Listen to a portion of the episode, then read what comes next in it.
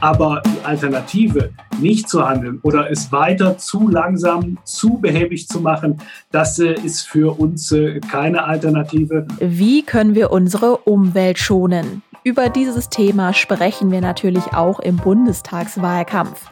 Eine mögliche Lösung? Energiesparen. Anreiz soll ein höherer CO2-Preis sein. Denn wenn der Spritpreis steigt und die Heizrechnung teurer wird, bewegt uns das vielleicht zum Umdenken. Rheinische Post Aufwacher. News aus NRW und dem Rest der Welt. Die Goldwaage. Mit Anja Wörker. Hallo zusammen und herzlich willkommen zu einer neuen Wochenendfolge des Aufwachers. Für alle, die neu mit dabei sind. Montag bis Freitag gibt es bei uns immer die wichtigsten Nachrichten aus NRW. Immer in 15 Minuten und immer um 5 Uhr morgens. Und am Wochenende nehmen wir uns ein bisschen mehr Zeit für ein Thema. Und das wird in den nächsten Wochen die Bundestagswahl sein.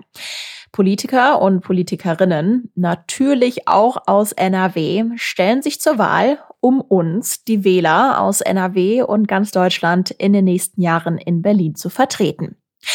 Was wollen die Parteien in Zukunft erreichen? Das wollen wir ganz genau unter die Lupe nehmen und legen politische Forderungen der Parteien auf die Goldwaage.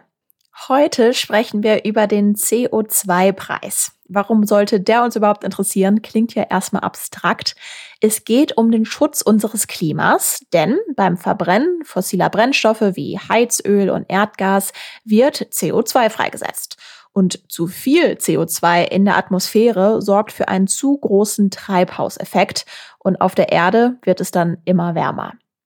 Es geht also darum, dass weniger CO2 freigesetzt wird und umweltfreundlichere Energieformen genutzt werden. Der CO2-Preis soll ein Anreiz für so einen Wechsel sein, denn wenn Dinge teurer werden, dann steigen wir vielleicht auf günstigere und gleichzeitig klimafreundlichere Alternativen um. So far, so good. Seit Anfang des Jahres gibt es jetzt einen CO2-Preis für fossile Brennstoffe. Im ersten Schritt bezahlen Unternehmen, die solche Brennstoffe in den Umlauf bringen, den CO2-Preis. Im zweiten Schritt wird der Preis aber an uns, uns Verbraucher, weitergegeben. Wo begegnen uns diese Stoffe dann im Alltag? Ja, zum Beispiel, wenn wir im Winter unsere Heizungen anwerfen oder wenn wir tanken gehen. Heißt, der Spritpreis an der Tankstelle wird teurer und auch unsere Heizrechnungen. In der nächsten halben Stunde erwarten euch jetzt drei Elemente. Erstens, wir blicken auf eine politische Forderung der Grünen zum CO2-Preis. Zweitens, wir blicken auf eine Partei, die das etwas anders sieht, und zwar die SPD. Und drittens, wir lassen uns die Forderung von einer Expertin aus der Redaktion der Rheinischen Post einordnen. Let's go. Das Plädoyer. Schon jetzt steht fest, der CO2-Preis wird in den nächsten Jahren steigen. Dafür hat die Bundesregierung konkrete Preise festgelegt. Die Grünen wollen, dass der CO2-Preis schneller ansteigt. Sie sagen, Zitat, wir wollen die Erhöhung des CO2-Preises auf 60 Euro auf das Jahr 2023 vorziehen. 60 Euro pro Tonne heißt das. Welche Auswirkung hätte das? Das würde bedeuten, Benzin wäre dann zum Beispiel schon in zwei Jahren pro Liter 16 Cent teurer und sonst würden wir diesen Preis erst nach 2025 erreichen, also eigentlich erst in vier Jahren. Oliver Krischer aus Düren sitzt für die Grünen im Deutschen Bundestag und ist stellvertretender Fraktionsvorsitzender.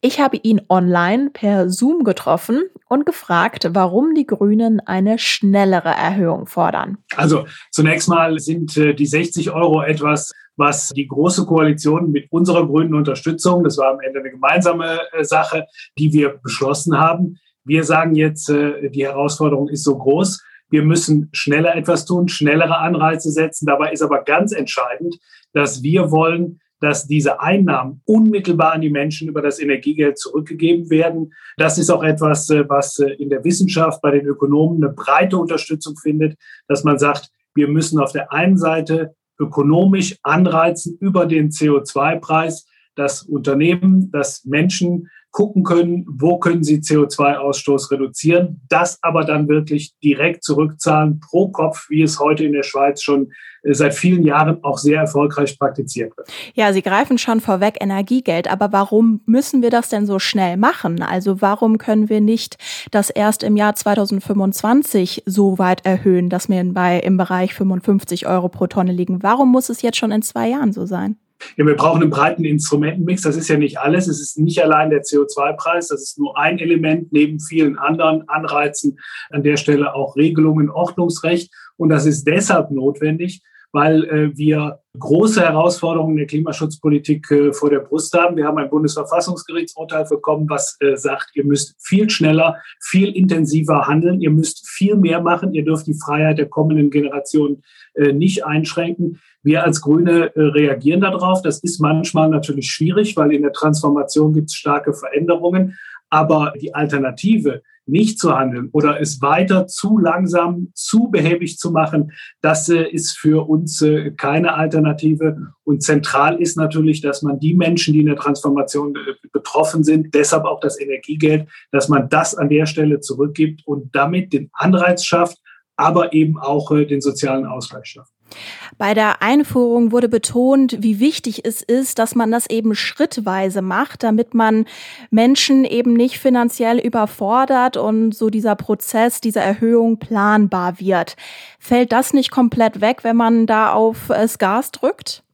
Nein, also wir haben natürlich weiterhin, muss das Ganze schrittweise und planbar sein, aber wir bewegen uns ja da jetzt auch nicht äh, außerhalb dessen, was äh, der Korridor, der vorher mit der Großen Koalition äh, verabredet war und wo wir Grüne immer gesagt haben, das reicht an der Stelle eigentlich nicht, das ist zu wenig. Das sagt übrigens auch die Ökonomie, das sagen die ganzen Thinktanks, die sagen, was wir eigentlich in der Klimaschutzpolitik äh, tun müssen. Da sind die 60 Euro die Zahl, äh, die von ganz vielen, von den allermeisten auch genannt wird.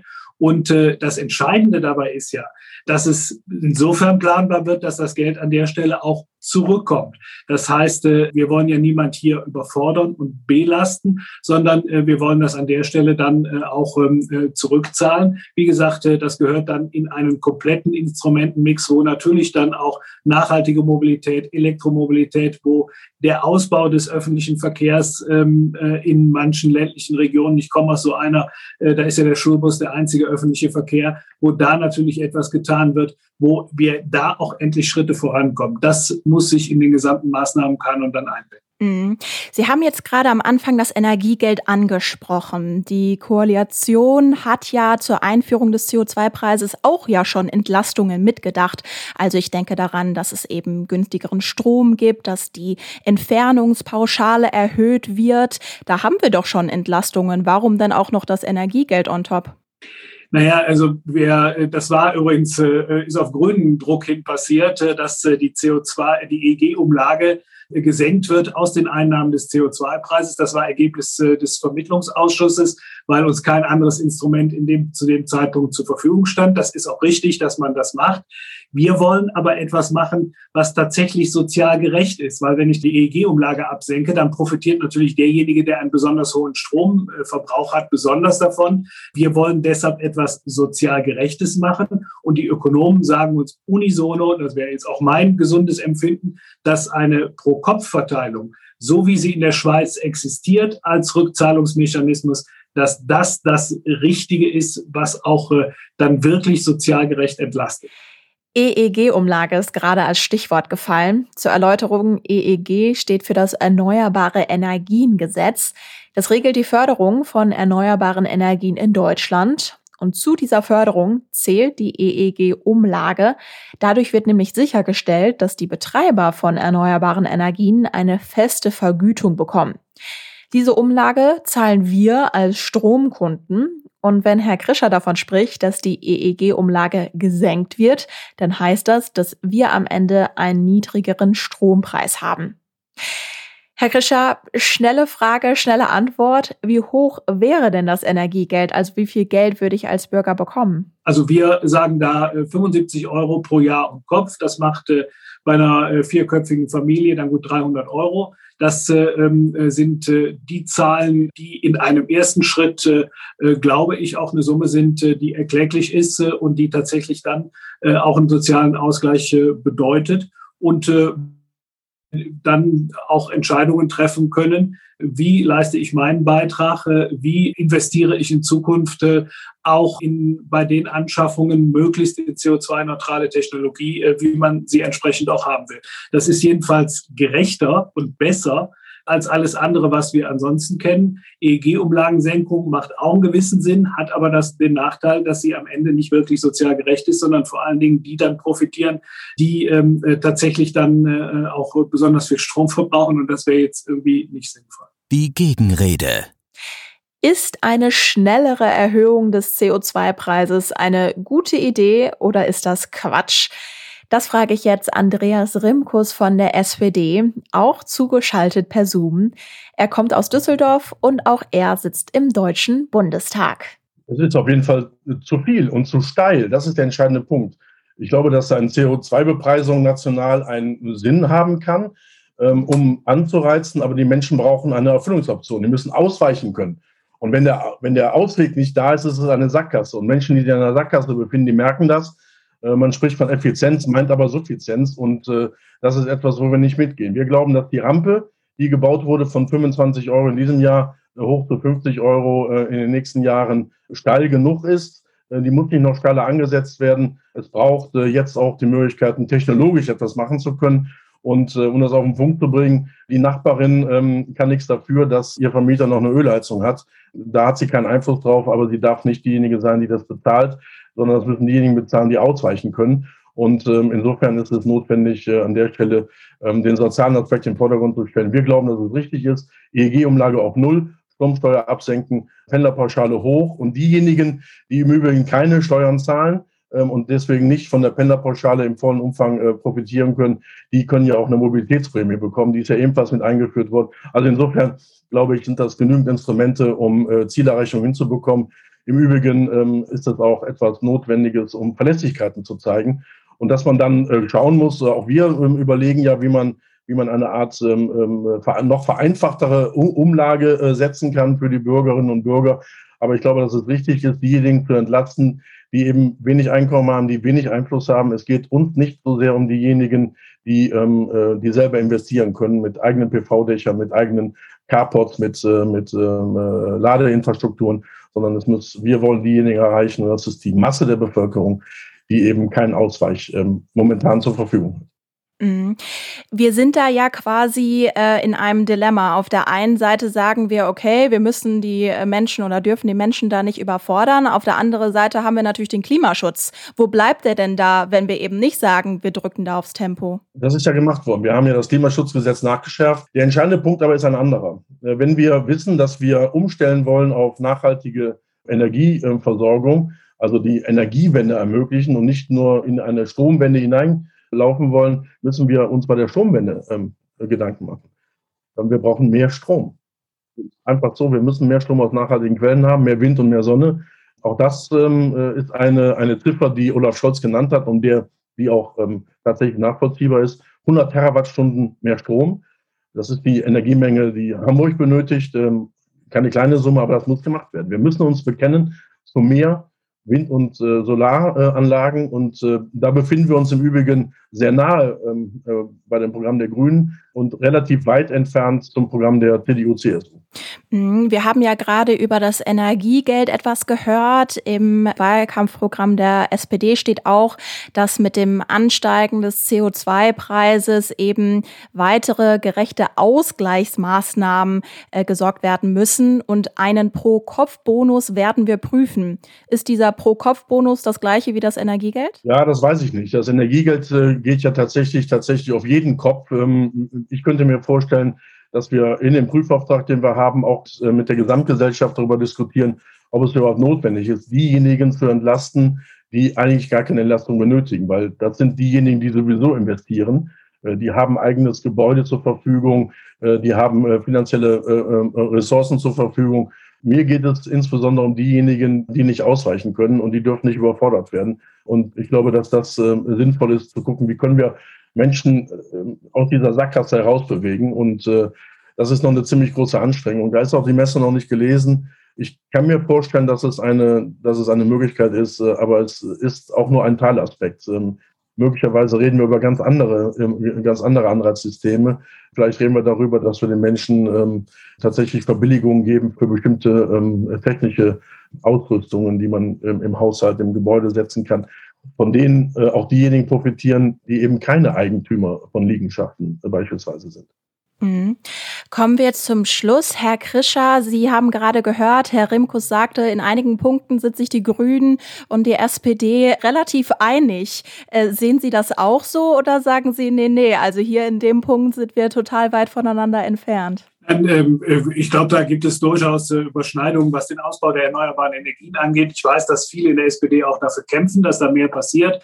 Ob das dann immer auch auf der Spitze so durchgetragen wird, äh, das ist mal eine andere Diskussion. Aber da, glaube ich, haben wir starke gemeinsame Ziele. Was die Frage des CO2-Preises angeht, da finde ich es ganz wichtig, weil Herr Rimkus das angesprochen hat. Es muss natürlich so sein, dass am Ende der CO2-Preis auch ein Stück weit vom Vermieter, also vom Vermietenden getragen wird, weil der Mieter, die Mieterin gar nicht an der Stelle re reagieren kann. Ich glaube, da haben wir sehr ähnliche Forderungen. Wir würden dann noch etwas weitergehen. Also da gibt es entscheidende Punkte und man muss auch klipp und klar sagen, wir haben zwei Parteien im Spektrum äh, in Deutschland, die wollen beim CO2-Preis was ganz anderes. Die wollen, dass das äh, marktwirtschaftlich basiert wird als einziges Instrument, was jedes Problem löst. Das ist Union und SPD.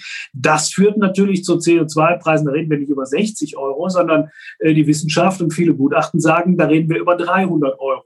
Das sind ganz andere Größenordnungen. Ich finde, das muss man an der Stelle auch mal ehrlich benennen. Wir sagen, und ich glaube, die SPD sieht das ähnlich, der CO2-Preis ist ein Element. Wir würden etwas engagierter daran gehen, äh, weil es wichtig ist. Aber wir brauchen zusätzliche Anreize, marktlich basierte Instrumente und wir brauchen Förderung.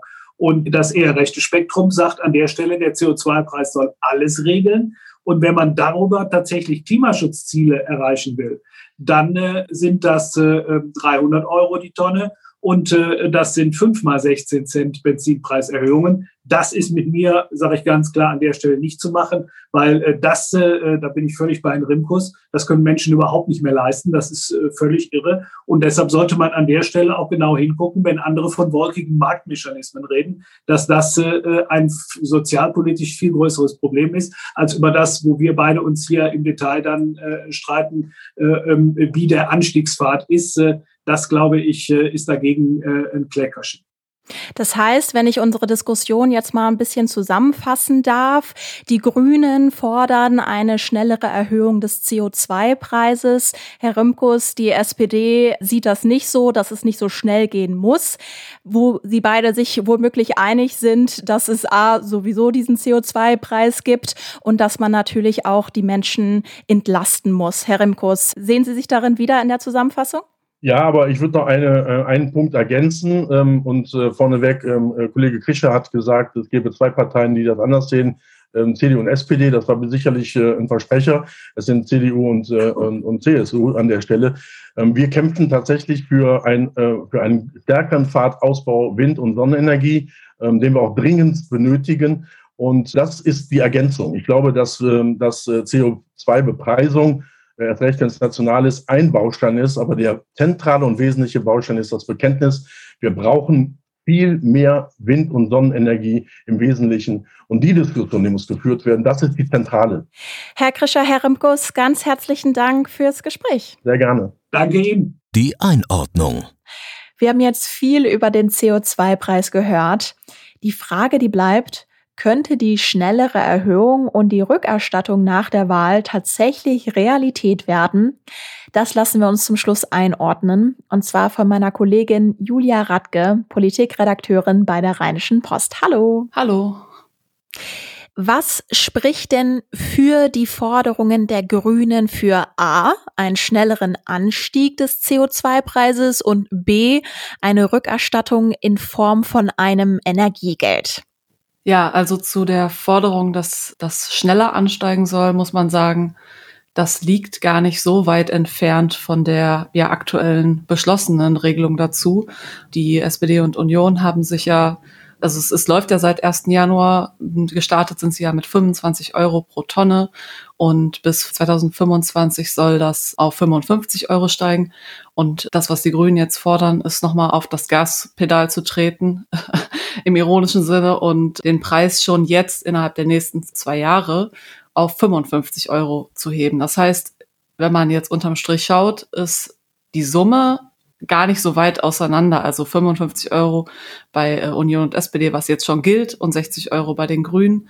Man kann es schneller machen, ähm, muss man halt schauen, auf wessen Kosten das passiert. Und prinzipiell muss man auch immer vor der anstehenden Wahl schauen, womit die Parteien natürlich jetzt auch in den Wahlkampf ziehen wollen. Und da das ein ja originäres Grünthema ist, wollen sie natürlich mit der Forderung zur Beschleunigung auch so ein bisschen jetzt mit äh, damit in den Vordergrund gehen natürlich. Das muss man vielleicht auch noch im Hinterkopf haben. Auf wessen Kosten wäre es denn, wenn du das so sagst? Naja, also wir haben jetzt äh, fast ja anderthalb Jahre Corona. Die Unternehmen sind ohnehin gebeutelt, auch die kleineren Unternehmen. Und der Anstieg des CO2-Preises so schnell, das würde natürlich viele auch unter Druck setzen. Ähm, und darauf weist auch die Bundesregierung hin, in so einem Fragen-Antworten-Katalog auf der Homepage zu sehen, auch ganz gut, dass eine langsame Steigerung des Preises wichtig ist, um den Leuten, den Unternehmen, auch den Bürgern die Chance zu lassen, Veränderungen anzugehen. Und viele haben jetzt gerade im Moment vielleicht auch einfach nicht das Geld, um äh, umzustellen, um auf, auf Ökostrom zu gehen oder wie auch immer. Und ja, das würde vielleicht auch einige einfach überfordern gerade. Wir reden ja auch über die Rückerstattung in Form von einem Energiegeld. Was spricht denn dafür? Genau, das ist eigentlich der Punkt, der so ein bisschen unterverkauft wird. Das ist ja quasi der erste Vorschlag, diese CO2-Bepreisung, die es ja nun mal schon gibt, sozial gerecht zu machen. Also der Vorschlag ist ja nichts anderes, als den Leuten, die sich jetzt für Klimaschutz anstrengen, auch etwas zurückzuzahlen im wahrsten Sinne des Wortes. Und die Idee ist erstmal natürlich gut, dass äh, Klimaschutz sozial gerecht sein muss. Und deswegen spricht einiges dafür, was die Grünen sagen, also Energiegeld in Kraft zu setzen oder erstmal, dass sie es überhaupt erfunden haben. Aber es gibt noch viele, viele Fragen. Sie sind ein bisschen konkret geworden, was die Summe betrifft. Sie haben vorgeschlagen, eine Pro-Kopf-Pauschale von 75 Euro zu zahlen. Das hat Annalena Baerbock, die Kanzlerkandidatin, ja kürzlich schon erwähnt. Aber es stehen halt noch viele Fragen offen, wie das Ganze ablaufen soll. Ist das dann womöglich auch der Haken beim Energiegeld, dass eben nicht ganz klar ist, wie es ablaufen soll? Also die große Frage ist, wenn man das beschließt, egal ob es jetzt 75 oder 50 oder 100 Euro pro Kopf sind, wie das Ganze ausgezahlt werden soll. Da gibt es verschiedene Vorschläge. Herr Krischer hatte das erwähnt, das Schweizer Modell. Das ist allerdings so eins zu eins nicht auf Deutschland zu übertragen. Allein schon aus dem Grund, weil es in der Schweiz über die zentrale Krankenkasse ausgezahlt wird. Und in Deutschland haben wir keine zentrale staatliche Krankenkasse, sondern es gibt viele, viele verschiedene Anbieter bei privaten Krankenversicherungen oder gesetzlichen. Und die waren, muss man leider sagen, ja schon bei der Verteilung der Masken Vouchers überfordert, der sie beauftragt waren jetzt in der Phase der Corona-Pandemie. Du hast es gerade gesagt, eben Herr Krischer hat über das Schweizer Modell äh, gesprochen und hat gesagt, dass es da so erfolgreich war. Inwiefern denn? Weil es über die Krankenkassen so gut geklappt hat oder warum können wir uns vielleicht äh, bei der Schweiz so ein bisschen was abgucken? Ja, das weiß ich so nicht, ob das wirklich so erfolgreich ist. Auch in der Schweiz gibt es immer wieder Streitigkeiten und Diskussionen über den CO2-Preis und die äh, eine mögliche Erhöhung und so weiter und so fort. Und es ist vielleicht das einzige Land, äh, wo das so läuft. Deswegen hat er das als Beispiel vielleicht herangezogen. Und es ist A, natürlich einfacher, wenn man eine zentrale Geldverteilungsstelle hat wo das ganz unkompliziert läuft. Und andererseits muss man auch so Nebenfaktoren vielleicht beachten, dass äh, in der Schweiz gilt ein Tempolimit von 120. Es gibt ganz andere Voraussetzungen dafür, dass der CO2-Ausstoß verringert werden kann mit äh, etwas weniger Anstrengungen als hier vielleicht in Deutschland. Also es ist wichtig, dass auch in Deutschland eine zentrale Stelle für die Auszahlung zuständig ist, so wie es in der Schweiz die zentrale Krankenversicherung ist, die staatliche, ähm, könnte das hier in Deutschland der Fiskus übernehmen zum Beispiel. Das bedeutet also, dass das über das Finanzamt laufen würde. Wichtig wäre, dass es eine pauschale Erstattung ist, dass es nicht, wie zum Beispiel Laschet von der CDU vorgeschlagen hat, doch letztlich über die Pendlerpauschalen, über die Einkommensteuer laufen würde. Das wäre wieder von Vorteil für viel Fahrer, viel Steuerzahler und das wäre sozial nicht wirklich gleich verteilt. Jetzt ist natürlich die zentrale Frage, wenn die Grünen an die Regierung kommen würden, wie wären dann dann die Chancen, dass das so umgesetzt wird? Also A, der schnellere Anstieg der CO2-Bepreisung und B, eben die Rückerstattung in Form des Energiegelds, auch wenn diese Fragen noch offen sind, wie es genau umgesetzt werden würde. Also das Thema ist insgesamt das Kernthema der Grünen immer schon gewesen. Die haben sich 2017 auch im Wahlkampf mit dem Slogan reinbegeben in den Wahlkampf, wir retten das Klima. Damals war noch etwas schwammiger die Rede davon, dass es einen gesetzlichen CO2-Mindestpreis geben muss und eine ehrliche Bepreisung. Gut, da sind wir jetzt schon einen Schritt weiter. Das ist alles eingeführt. Seit 1. Januar läuft es. Da muss man jetzt schauen, erstmal natürlich, ob sie an die Regierung kommen und mit welchen Koalitionspartnern und ähm, ob sie sich nicht schon im Wahlkampf jetzt vielleicht damit in die Nesseln setzen mit dieser ganzen Benzinpreisdiskussion. Das haben sie ja in ihrer Vergangenheit schon einmal geschafft. 1998, wir erinnern uns, die wilden Grünen haben damals für einen Liter Benzin fünf Mark nehmen wollen oder den Preis anheben wollen über zehn Jahre hinweg. Und darauf folgte ja ein gewissermaßen Kommunikationsdesaster. Und die CDU startete damals die Kampagne Lass dich nicht anzapfen und so weiter. Also das Problem ist, dass bei dieser Erhöhung oft vergessen wird, dass sie es auch ausgleichen wollen. Und auch bei dem Benzinpreis liegen sie nicht so weit entfernt von der aktuellen Erhöhung, weil der auch schon durch die jetzigen Beschlüsse um circa 15 Cent steigen wird bis äh, 2025 pro Liter und 16 Cent, was die Grünen dann in der Folge verlangen würden oder was automatisch sich ergeben würde, da ist eigentlich der Unterschied 1 Cent. Also das Ganze immer auf den Benzinpreis und die, ähm, die armen Autofahrer äh, zu reduzieren, ist, ist auch ein bisschen schräg. So, zurück zur Frage. Natürlich ist das deren Herzangelegenheit und wenn sie Regierungsbeteiligung bekommen, werden sie alles dafür tun, beides umzusetzen. Da muss man schauen, welcher Gegenspieler dann da dabei ist und mitentscheidet. Zum Beispiel, wenn wir jetzt die SPD heranziehen, die wir ja auch mit dem Herrn Rimkus jetzt hier vertreten haben, die äh, unterscheiden sich schon nochmal von den Forderungen der Grünen, obwohl man immer denkt, dass sie ganz gut matchen würden. Inwiefern? Also Herr Rimkus und Herr Krischer waren sich da ja eigentlich relativ einig, dass es ja eben gut ist, den CO2-Preis zu haben. Also wo sind da die äh, Streitpunkte? Also die SPD ist da noch ein bisschen vorsichtiger, was diese Bürgergeld-Ideen betrifft. Auch in ihrem Wahlprogramm haben wir so ein bisschen anklingen lassen, dass sie da eher von Ausgleichsmaßnahmen sprechen, relativ schwammig und dass sie einen Pro-Kopf-Bonus prüfen wollen. Das heißt, da sind sie noch nicht so d'accord. Sie wollen sich nämlich vor allen Dingen dafür einsetzen, ja, dass es nicht zu Lasten der ganz geringen Verdienenden geht. Das äh, wird den Grünen ja immer vorgehalten, dass Klimaschutz so ein bisschen was für die Reichen ist. Die SPD hat vor allen Dingen den Punkt, dass sie die Vermieter etwas mehr belasten wollen, was den CO2-Preis betrifft. Das Ziel der SPD ist ja, bis 2030 fünf Millionen Häuser in ganz Deutschland über innovative Energiesysteme zu versorgen. Das steht auch wortwörtlich so in ihrem Wahlprogramm drin. Allerdings steht da jetzt nicht genau fünf Millionen Häuser von wie vielen, ähm, welche Art von Häusern, sind das jetzt große Mietshäuser, sind das jetzt Eigentumshäuser oder was auch immer. Und deswegen bleiben sie an der Stelle etwas schwammig. Und ähm, was die CO2-Bepreisung betrifft, sind Verbraucherschützer auch eher dafür, das 50-50 aufzuteilen, wenn es um Mieter und Vermieter geht. Das soll vor allen Dingen den den Mietshäusern, also den Mietern in Mietshäusern zu, zugutekommen, weil Eigenheimbauer ja sowieso alles übernehmen müssen, was neu gemacht wird. Das wäre da außen vor. Also es geht um den Ausbau von bezahlbaren Mietwohnungen, wo der CO2-Preis natürlich auch in dem Sinne eine Rolle spielt, was die Mieten kosten. Und ja, das ist äh, noch eine Frage dann, was mit den Einfamilienhausbauern passiert, ob die auch entlastet werden oder eben nicht. Und da bleibt es noch aktuell etwas in der Waage, wenn man jetzt die ähm, Wünsche von SPD und Grünen anschaut, wer was übernehmen soll. Das ist so der Schwerpunkt ähm, der SPD, den die Grünen etwas noch ein bisschen vernachlässigen, zumindest bisher.